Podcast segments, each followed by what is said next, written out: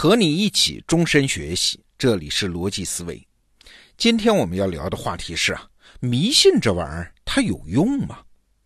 我不知道你有没有觉得奇怪啊？迷信它之所以是迷信，当然就是因为它不管用嘛。但是不管用的东西，为什么还能成为人类长期保存下来的某些问题的解决方案呢？哎，比如说生病啊，那生病有的人就迷信呢，要吃香灰啊，拜菩萨，这当然不能治病。但为什么历史上这么多人持之以恒的吃，持之以恒的拜呢？按说啊，这玩意儿不管用嘛，有人吃了，然后还病，然后甚至死了。这个教训它怎么就不能被吸取呢？要知道啊，根据事实来调整我们的认知和行动，这不是人类的能力啊，这几乎是所有动物的本能啊。你就想嘛，猫抓老鼠，老鼠往左跑。猫也往左扑，老鼠要转弯，猫也得跟着转弯啊。猫要是不根据事实来调整自己的动作，那就得饿死啊。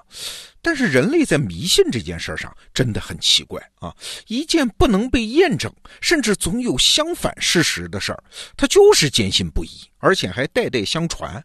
你说这是为啥？那当然，你要给出一个偷懒的解释，那就是这些人愚昧嘛。啊，那就好办呀，就要靠说服、教育，提高科学认知水平，就能驱除愚昧。但是我们都知道啊，这是一个偷懒的结论。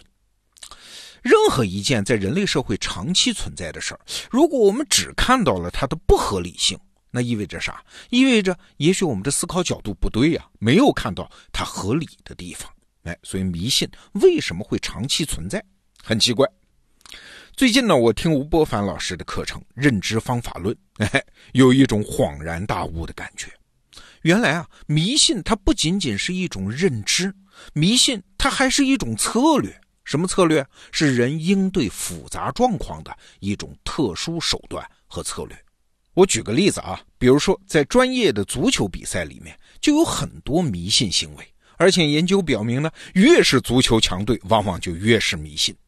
有的球员啊爱反穿袜子，有的球员喜欢嚼草坪上拔下来的草，有的球员坚持十一年不换护腿板，还有人坚持不在比赛前唱国歌啊，这够反动的啊！等等等等吧，这些奇怪的行为不是什么个人怪癖啊，他们背后其实都有一个动机，就是这些球员相信我这么干会保佑我进球。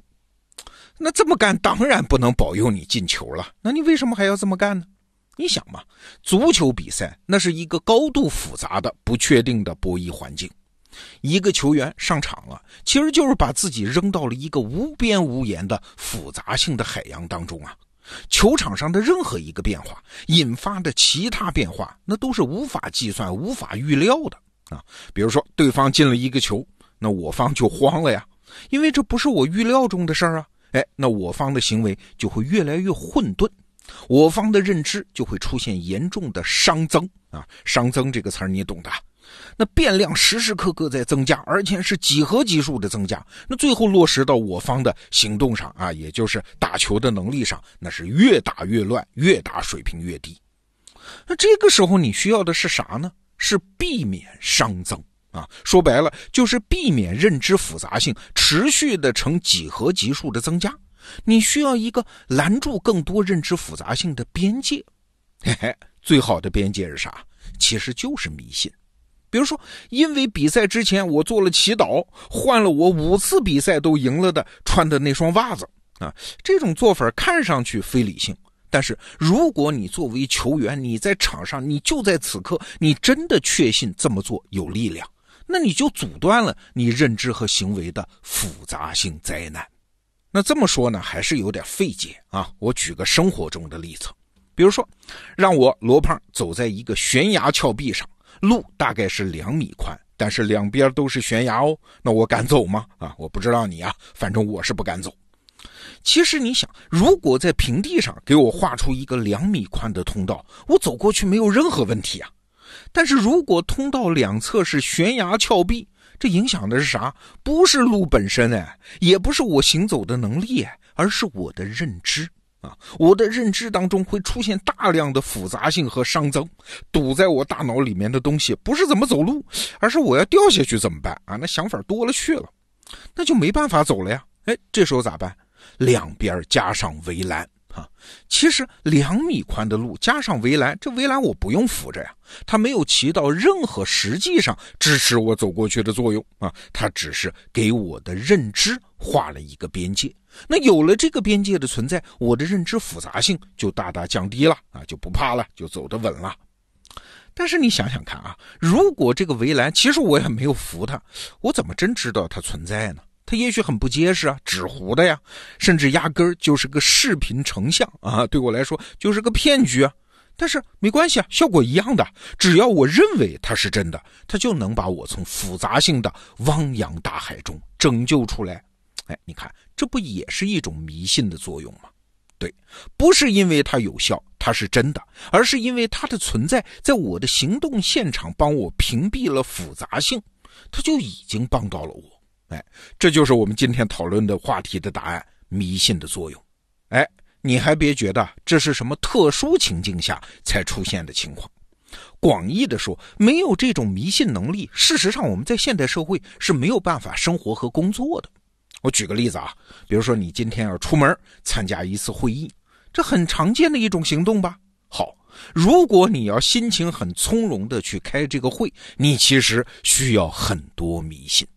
比如说，你得相信我提前出门半小时就够了，我肯定打得着车，或者地铁、公交是准点的。你得相信这路上的路况正常哈，你还得相信大多数开会的人都有你这样的好运气，有车而且路况正常，能及时赶到会场。你还得相信开会的地方有水、有电、有 WiFi 等等。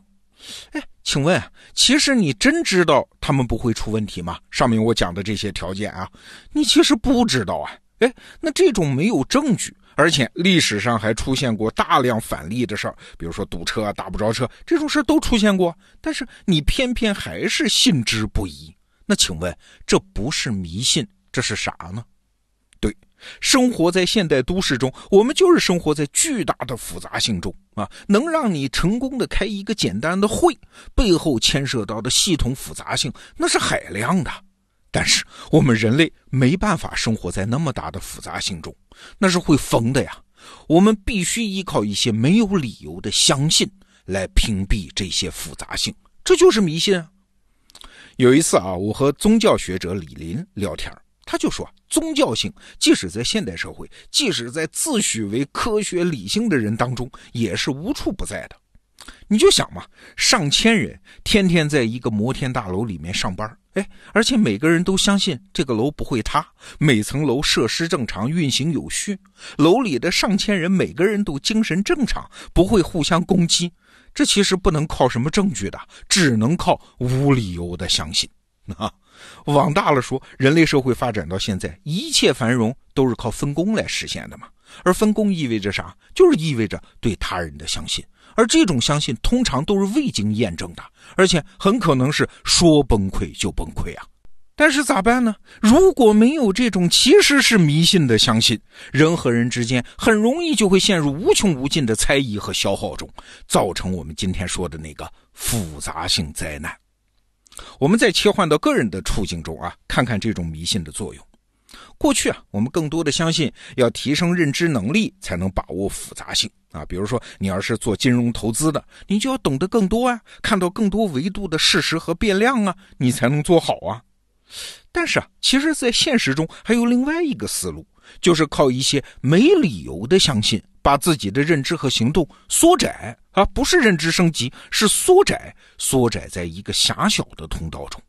比如说，一个作家，他常年坚持写作，那他就得相信啊，我写的越多，写的越好，读者和市场迟早会公平的对待我，给我应有的回报和荣誉，甚至获得诺贝尔文学奖。但事实是这样吗？不是啊，一个作家其实生活在巨大的复杂性中的，什么作品的题材、市场的潮流、出版社的运作能力、同类作品的表现、评委的心情等等，都会影响到我的最终成绩。